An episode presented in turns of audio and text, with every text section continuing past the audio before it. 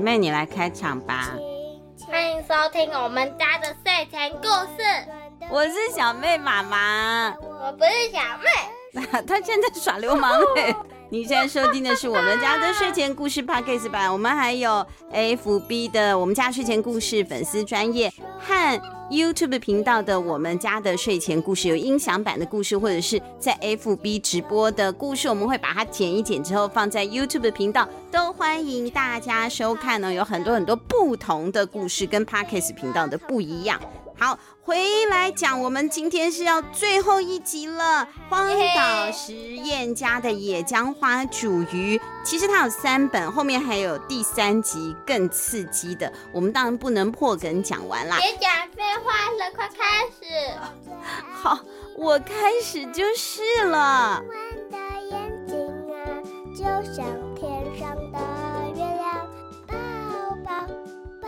打从来到这个岛，苏苏的植物冒险就没有间断过。他是一个植物学的狂热者，他陆续带回了不同的野菜，以及替代地瓜作为主食的芋头，但是是土芋头啦，山芋头。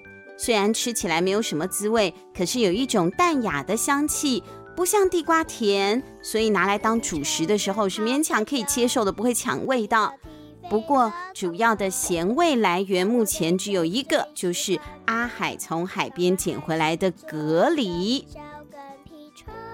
达雅很喜欢蛤蜊的味道，蛤蜊的鲜还有甜，十分。蛤蜊蛤蟆蛤蟆味增汤的那个蛤蟆啊，他喜欢把青菜跟蛤蜊一起煮，就有那个咸咸的自然的咸甜味了。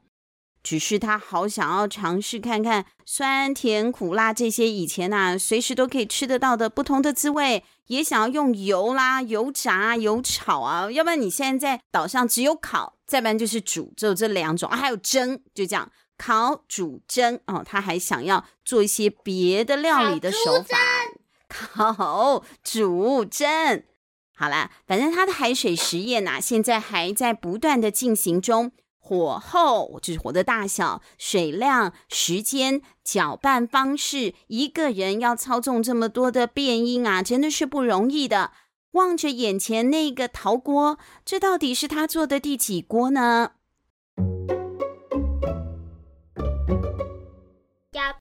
搅拌，搅拌，搅拌。小比呃不是小妹呃不不是达雅达雅，她一直在搅啊搅搅拌搅拌画圈圈，她的手都快要酸死了。出现了，就是现在！哇，锅中剩下来的那一点点浅浅的水沉淀出了白白的东西了。达雅赶紧用锅铲不停的翻炒，之前他没经验，就这样让水烧干了，东西都扒在锅上。不但有焦味，而且根本刮不下来。好了，接着他要沥干剩余的水分，利于保存。没有滤网或筛子，达雅苦恼了很久，终于决定牺牲一件自己的衣服，把煮出来的东西包起来，挂到外头的阳光下晒。好险他妈妈不在，对，要不然他妈妈就会说：“你在做什么？好脏哦！” 对，我们家大概就是这样。好，他把那个东西挂在树上晒啊，加快干燥的速度。看着水一点一点的渗出他的衣服滴下来，达雅不禁自我陶醉。我真是太聪明了。哎，达雅你在做什么呀？阿海很好奇的过来看，他伸手去拨弄那个圆圆的、长得很像晴天娃娃的东西。拿开！你敢碰，我就要你好看。小气鬼，碰下什么关系啊？正当阿海和达雅两个人在吵架，苏苏回来了。苏苏的手上捧了一大把花，苏苏把手上的花递给了达雅。达雅先被迎面而来浓烈而且宜人的香气所吸引，接着惊艳于那像蝴蝶翩翩飞舞般的白色花朵。这是什么花啊？好美而且好香哦！这是野姜花，我想你会喜欢的。苏苏露出了淡淡的笑容。野姜花的花跟茎都可以食用，也许可以帮上忙哦。野姜花终于出现了，我们这本可是叫《荒岛实验家二》，野姜花煮鱼呢，都已经讲到最后一个故事了。野姜花来了，苏苏又从口袋里掏出了一块沾了泥土的东西，这是野姜花的块茎。苏苏从状似大型绿色麦穗的部分抽出了一朵野姜花，交给达雅。达雅凑近鼻子一闻。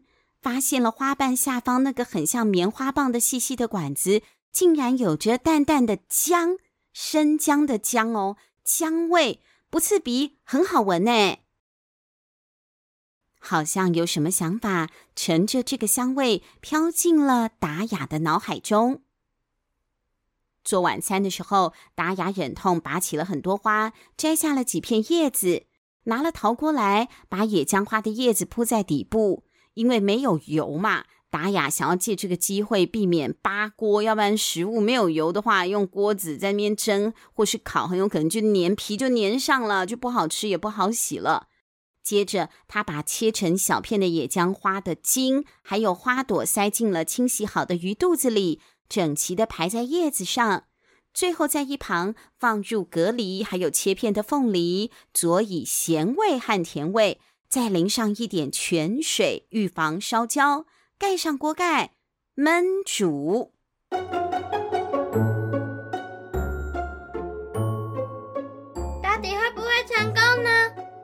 过程中，他好几次不安地掀开锅盖来查看状况。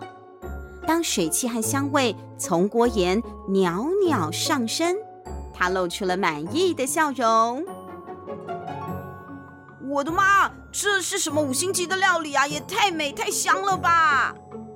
阿海现在整个眼睛里、心里、脑子里头都只有这一道美食了。那可是野姜花风味煮鱼、蒸山芋、凤梨果猫沙拉，这些就是他们这一天的晚餐。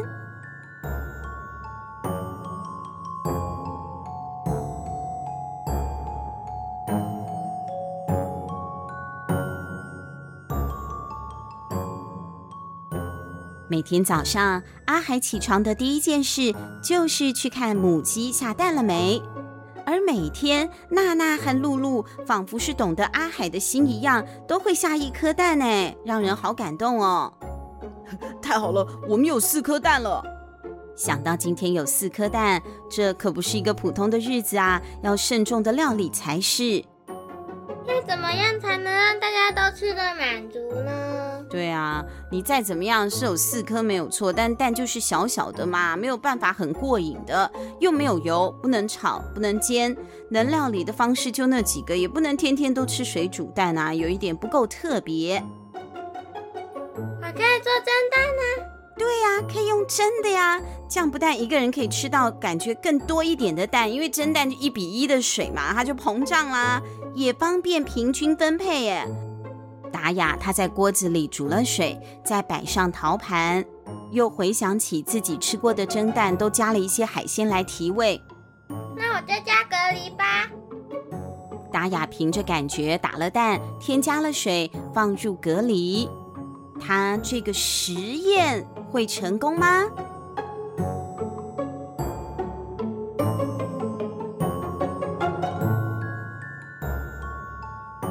掀开盖子。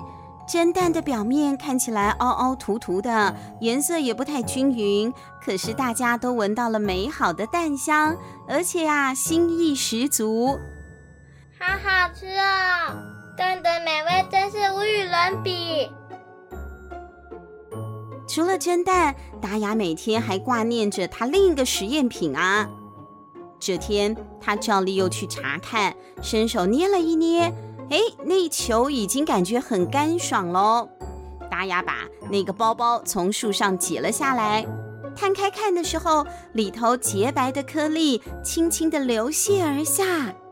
达雅颤抖着手，沾起了一些晶莹又洁净的颗粒，仔细地端详。这些一粒粒的小白颗粒，远比钻石还要耀眼。对了，就是这个味道。那是盐。这是达雅魂牵梦萦想要自己制造出来的盐呢，他终于成功了。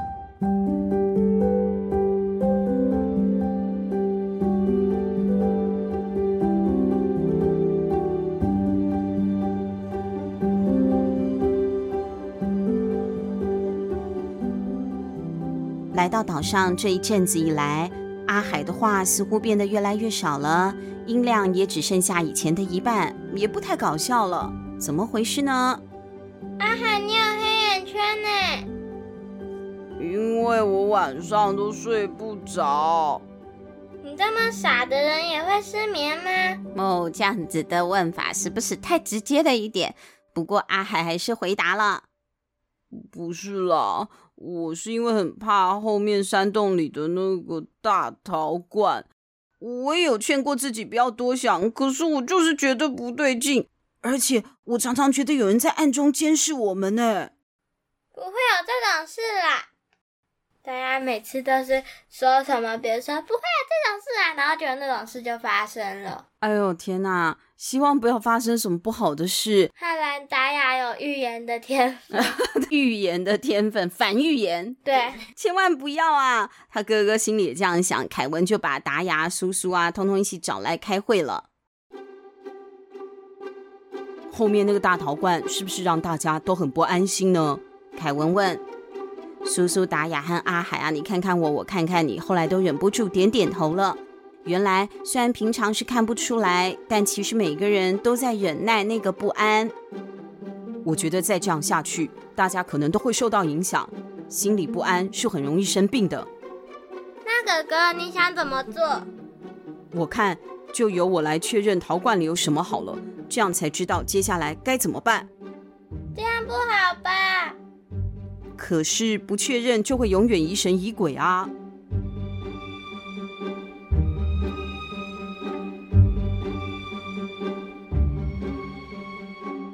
由凯文领头，四个孩子怀着忐忑的心情，再度来到了后方的山洞。那一个超级大陶罐依旧静静的立在原地，却散发出了一种令人窒息的氛围。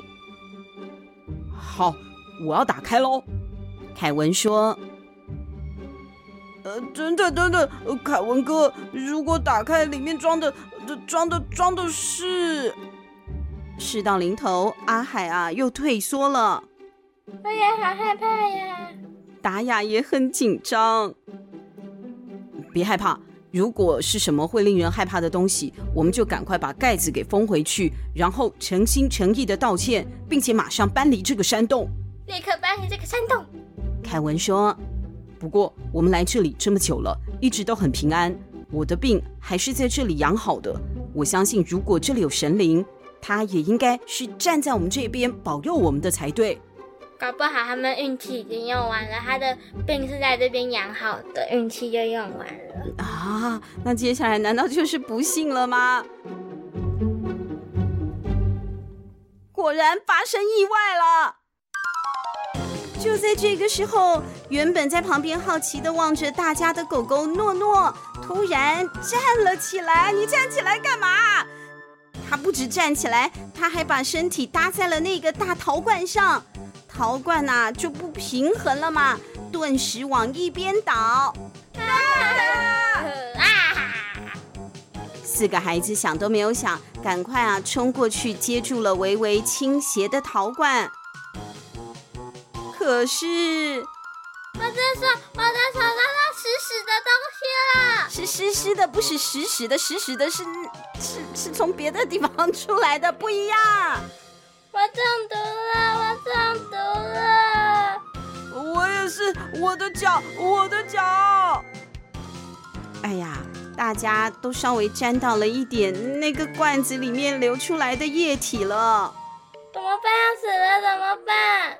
真的会死吗？等等，你们等等。苏苏沾了一点流出来的液体，闻了一闻。这个，这个是油啊！应该不会错的。油？什么样的油呢？难道是煮饭的油吗？凯文他下定决心，于是，一把掀开了盖子，然后用手电筒一照，只见手电筒照射下的陶瓮里清澈如水。凯文吸了一口气，这是，这是苦茶油。